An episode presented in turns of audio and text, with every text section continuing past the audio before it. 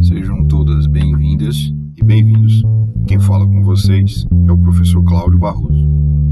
E hoje, atendendo a alguns pedidos feitos pelo Instagram, vamos tentar ajudar vocês aí com o conteúdo de filosofia, que ao que tudo indica é um bicho de sete cabeças para a galera aí. Hoje vamos falar sobre o idealismo alemão. Segura aí. Então, o que seria idealismo? Idealismo vem do radical da palavra ideia, e as ideias ficam, a gente sabe, na cabeça. Então, ao idealizarmos alguma coisa, estamos exercitando a nossa racionalidade, colocando uma ideia na cabeça e formulando um pensamento. Então, idealizamos coisas, lugares, objetos, estados, todos esses são ícones que idealizamos. Mas de onde vem esse princípio? A ideia de idealizar ou de algo ideal não vem com os alemães, muito pelo contrário. Vem de um cara que vocês provavelmente conhecem muito bem. Seu nome é Platão. Platão explicou a sua ideia de idealização em uma teoria difundida largamente, né? o mito da caverna. Nesse mito da caverna, Platão nos explica como, na verdade, não enxergamos as ideias ou o mundo real, mas enxergamos sombras, sombras projetadas numa parede. E é em busca desse mundo ideal, o mundo das ideias, o mundo perfeito, que faz com que o indivíduo saia da caverna e busque a verdade. Essa idealização, ou esse mundo ideal, foi meio que pincelado, buscado, interpretado por Kant com um princípio. Na verdade, Kant ele unifica duas correntes de pensamento: o idealismo e o empirismo, onde ele vai juntar essas ideias e discutir o que seria a razão a priori e a posteriori. Priori, que vem primeiro, a razão obtida através do próprio exercício mental, e uma razão a posteriori, razão essa adquirida através da experiência, meio que resolvendo, entre aspas, ou buscando fazer as pazes entre as escolas nesse momento. Mas, a, digamos, o excesso de racionalidade de Kant deixou uma herança para alguns meio amarga. Teria Kant tirado a beleza, o prazer, o romantismo, a vivência, o sentir das coisas com sua razão absoluta? A partir desse pensamento ou dessa contestação da idealização de Kant e do excesso da razão, é onde teremos o nascimento do que chamamos de idealismo e, posteriormente, de romantismo alemão. Os filósofos acerca dessa corrente são o Fichte, Schelling e o mais conhecido de todos, o Hegel. John Fichte busca o princípio fundamental que deveria unificar o conhecimento. Ele tinha como fundamento a ideia de que a razão e o conhecimento deveriam ser um sistema, um todo interrelacionado.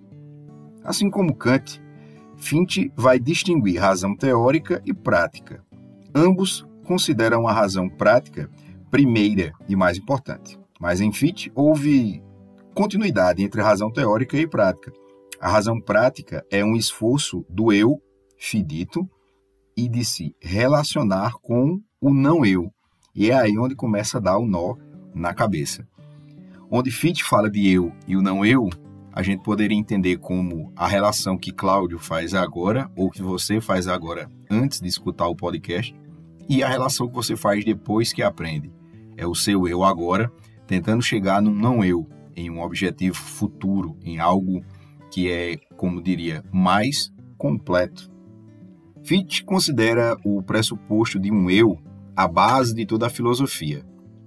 Ao mesmo tempo que esse eu se torna consciente de si, divide-se entre o eu que pensa o que é pensado, entre sujeito e o objeto. Nesse sentido, o objeto é sempre o não eu, e o eu apenas faz sentido e encontra sua identidade quando se contrapõe a algo basicamente que não é ele, o não eu. Já o carinha chamado de Schilling, o que, que ele vai nos dizer?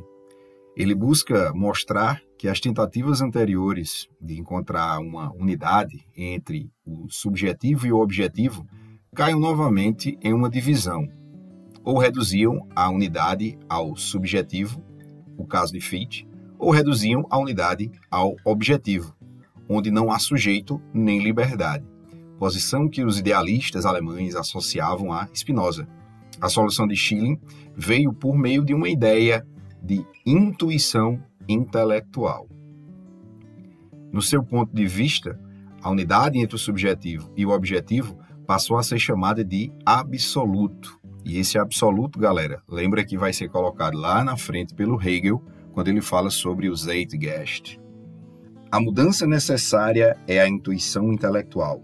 Passa-se a tratar tudo com base nessa unidade. Assim, a intuição intelectual nos coloca sempre do ponto de vista do absoluto.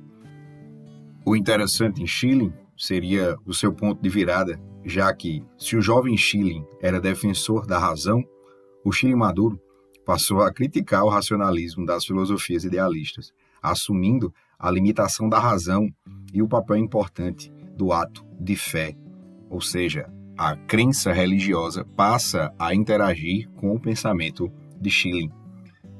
Já Hegel é o grande cara.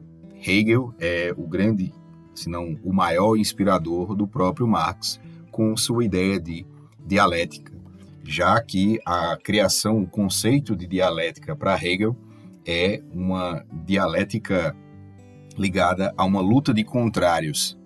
Nessa dialética de Hegel, temos, supondo aqui que a gente vai elaborar um debate entre pessoas a favor e contra alguma coisa. Cada indivíduo vai colocar nessa discussão seus argumentos, pró e contra. E aí usamos a tese e a antítese. Dessa grande discussão surgirá uma nova proposição, porque nenhuma delas normalmente se anula, mas o choque entre as duas faz surgir uma coisa nova, o que possamos a entender como síntese. E dessa relação é que funciona a dialética em Hegel. Tese, antítese e síntese. Essa síntese buscada por Hegel ele vai batizá-la com uma expressão muito importante na filosofia alemã, que é o Zeitgeist, ou espírito do saber absoluto. Lembra, né? Lá do começo. Esse saber absoluto significaria uma forma plena de entendimento, a racionalização daquele momento, daquele período. Seria uma ideia de que o conhecimento, a forma de entender os períodos, ela pairasse no ar como uma rede Wi-Fi aberta. E a gente com estudo, com reflexão, com debate, com a dialética, conseguiríamos acessar esse conhecimento, fazendo assim parte do entendimento daquela época, alcançando o seu Zeitgeist. Aqui, galera, é apenas um pequeno resumo, é só uma ideia básica. Para mais materiais, a gente tá com um drivezinho no nosso Instagram. Eu sou Cláudio 1, P-E-Z-A-U-M de mala. E lá na bio do Instagram vocês vão encontrar um drive onde tem mapas mentais e tem um mapazinho mental sobre esse conteúdo com mais ideias e algumas questõezinhas lá dentro para você se divertir um pouquinho. Obrigado a todos que ficaram até aqui. Fiquem com os deuses.